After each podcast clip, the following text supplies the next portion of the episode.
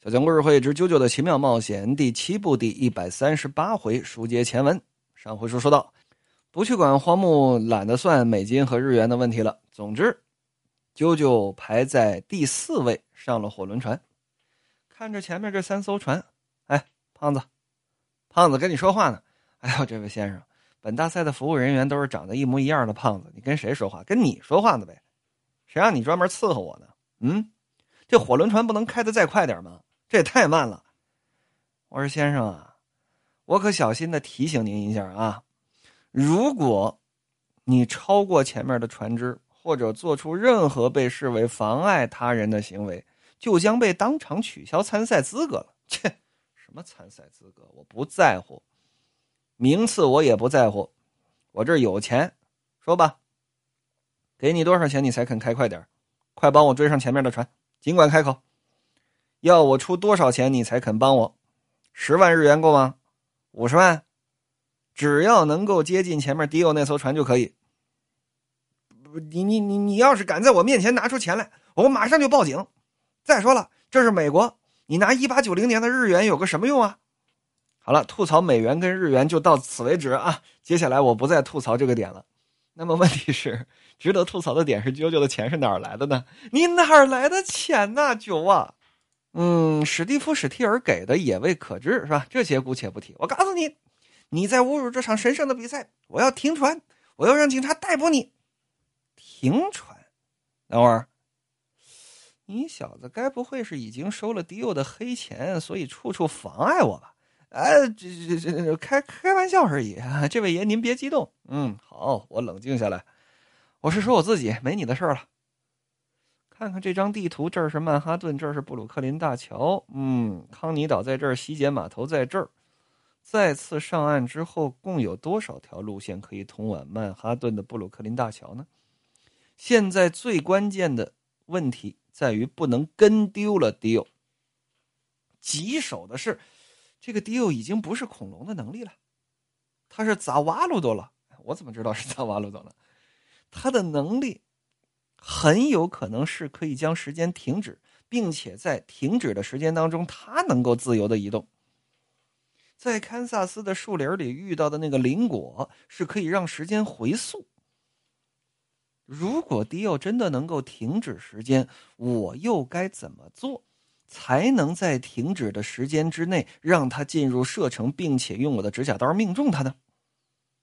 这个 deal 会蠢到让我找机会命中他吗？我必须将计就计，反过来的利用他的能力。剩余距离只有十三公里了，想要抢回遗体，只有这一个办法。想到此处，就见啾啾朝着这海面躺，开了这么一支假炮。这个黄金回旋，咻咻咻咻咻咻咻咻下去。过了一会儿，飘上来这么几条鱼，啾啾啊，拿这么一网兜，把这鱼都给捞上来，干嘛呢？就跟这船头啊烤鱼吃。旁边这胖子就跟那看着，我们这船上有提供 食物，你怎么不吃呢？总之，选手们所乘坐的火轮船开始以十五秒为间隔抵达康尼岛，选手们依次出发。女士们、先生们，全世界瞩目的最终赛程已经正式展开厮杀。无论他的结局是喜是悲，他都将在这最后的十三公里结束之后呈现在所有人的面前。而就在这会儿，啾啾正在众人的欢呼之下在街道上跑过的时候，就见“嗨，你好！”嗯，有打自己这马下头钻过去这么一只小白耗子，达尼，是你吗？达尼，你怎么又来了？我的心魔又重现了吗？哎，这老头你干嘛呀？你找打呀你！嗯，这打闪认真这一瞬之间呢，听得旁边这观众席当中有人打架。哎呀，让一下，对不起，对不起。说怎么回事啊？过来这么一个胖老头是是，请让我到前面去看，请让我到前面。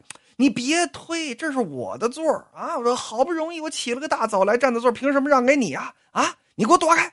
就见有这么个半大老头疯了似的。朝这看台的前边挤，啾啾呢？因为注意到了这只白老鼠，顺着这白老鼠这么一抬头，可就看见这半大老头了。谁呀？自己的父亲，乔斯达先生。啾啾愣住了，就见老乔看着自己的二儿子，啾啾，啾啾，你看这个！就见老乔哇的一下就哭了，敞开自己这大风衣，由打自己这大风衣里掏出两双旧的马靴。把这马靴先给啾啾面前晃了这么一下，然后紧紧的抱在怀中。那是哥哥的马靴。难道父亲是来给我加油的吗？啾啾当时可就哭了，哗啦啦啦啦啦，骑着马朝前狂奔。因为就这么打闪认真的一瞬间，就一秒钟的功夫，父子二人。眼神交流了一下，就继续向前跑了。而老乔站在那儿，在场列位听真呐，请听我一言，听我这个糟老头子说几句话呀。这些年来，我一直在用无比残酷的方式对待自己的孩子，而且愚蠢的我，一直都没有察觉到自己的做法是多么的残忍。直到现在，我才意识到自己究竟犯了多么可怕的错误。我狠狠的伤了我孩子的心。我知道，不管怎么做，都不可能弥补我曾经的过错。这个孩子的名字是乔尼·乔斯达，他孤身一人从遥远的西海岸出发，横跨这片大陆。如今，他终于抵达了纽约。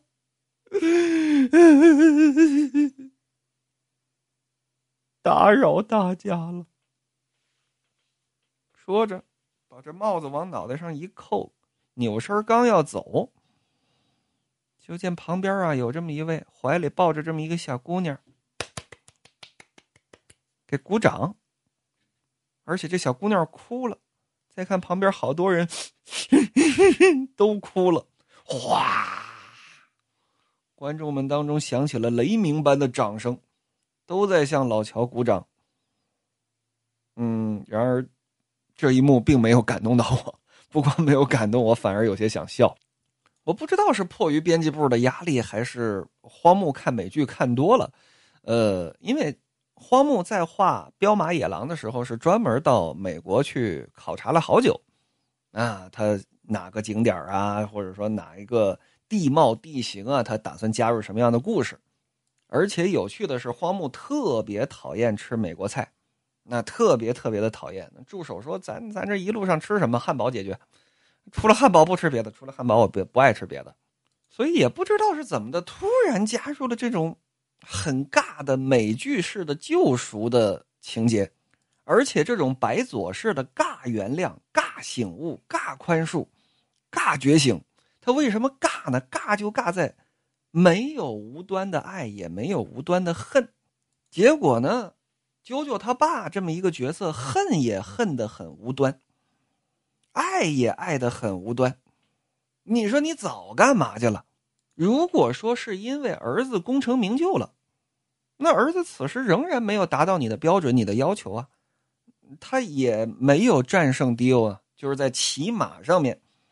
那在骑术上面，说战胜了迪欧，说拿得了冠军，说终于达到了你这标准，你这要求了，啊，确实有这种表现形式，啊，有一个非常严格的父亲，然后在孩子终于达到了父亲的标准要求之后，这老头背着手，哼，这算是我儿子，啊，溜溜达达的走了，然后父子达成了这么一个和解，有这种表达方式。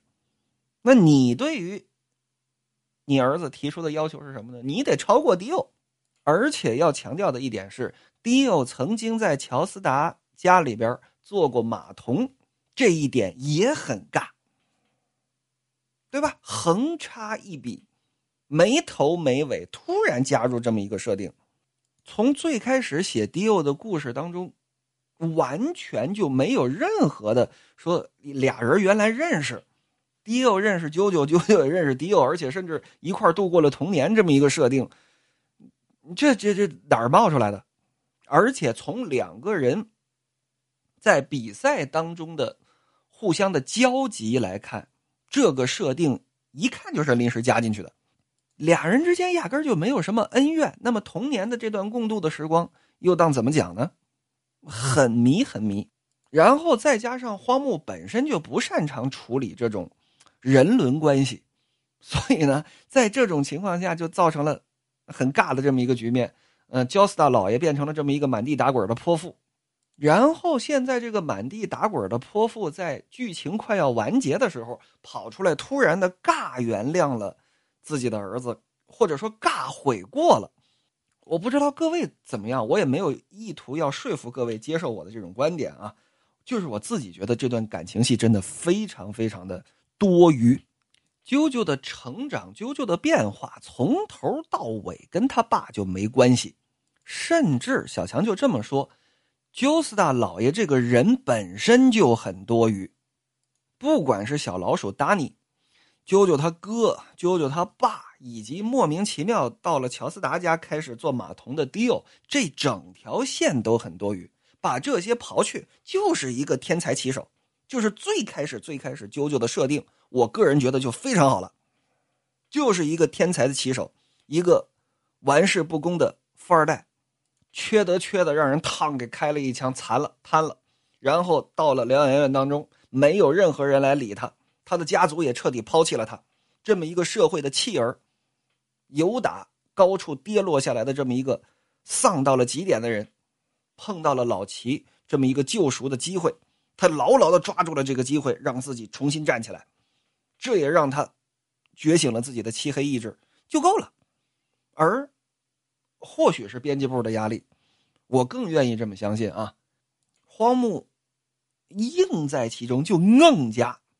就硬加进去了往事这个这样一条线吧，应当这么讲，因为毕竟从中后期开始，这个达尼这个嗨你好，呃，就一直在登场。你儿子瘫在疗养院里头没人管的时候，你不过去。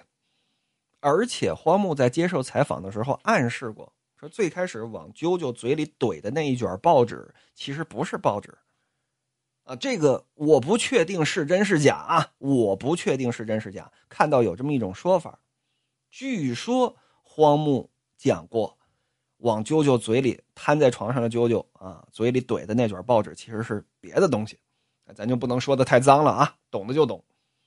说啾啾在疗养院里遭到过非人的待遇，那么在这种情况下，你儿子最需要。帮助的情况下，而且你你儿子那个时候取得的成绩，跟你儿子现在取得的成绩是一样的。那个时候啾啾的成绩甚至比现在还要好，无非就是浪催的让人给开一枪嘛。就是说白了，只有优秀的人才配当你儿子啊！你只要你的儿子足够优秀，然后你瞬间从一个严厉的父亲变成这么一个跪舔的父亲，快来看呐，他是我儿子，儿子，爸爸错了。这丝毫让我感觉不到任何的亲情，也丝毫让我感觉不到任何值得去流泪的点，而且也不像是荒木处理感情戏的方式和风格。这一点最关键，荒木本身非常的不擅长处理感情戏，而他也在尽量的回避这一点。而在这种回避的情况下，突然被加入了这么一整条的。支线剧情，而这条支线剧情从头到尾都很失败。我愿意认为，仅仅代表个人观点啊，我愿意认为这是编辑部给强加进去的。我这么说的根据是把整条啾啾的往事这条故事线给删掉，仅仅保留第八部最开始的那个从云端跌落泥土当中的啾啾的。剧情初始设定只保留初始设定，删掉支线剧情，完全对本故事没有任何的影响，反而变得更加的精彩和干练。以上均是小强个人观点，欢迎各位探讨。好了，咱们接着说故事，让那糟老头子哪儿凉快哪儿待着去，是吧？啾啾这边骑着马，哗啦啦啦啦啦，继续往前赶。在这布鲁克林的大街上，可就越来越近，越来越近，就靠近这迪欧。抬起自己这手来，我要开炮吗？琢磨着，假如迪奥当真拥有石亭的力量，那么离他太近反而有危险。主动接近他可以说是自杀一样。如果不进入射程之内的话，我的爪弹又无法命中他，而且迪奥还清楚的知道我的射程到底是多大的距离。那么，想要反过来利用他的替身的话，就只能铤而走险，以搏命的心态去找机会射杀他了。就是这么个道理。我呀，先随便先开一指甲炮试试看。能打中就行，先不用第四形态，先用第二形态随便开一。这指甲炮刚抬起手来啊，不好！原来自己早已经中了一次石停了，就在自己的面前，不知道什么时候拦了这么横七竖八十几二十根的钢索，又细又锐。说时迟，那时快，等啾啾意识到的时候，他还来得及躲吗？眼看着就要被切片了。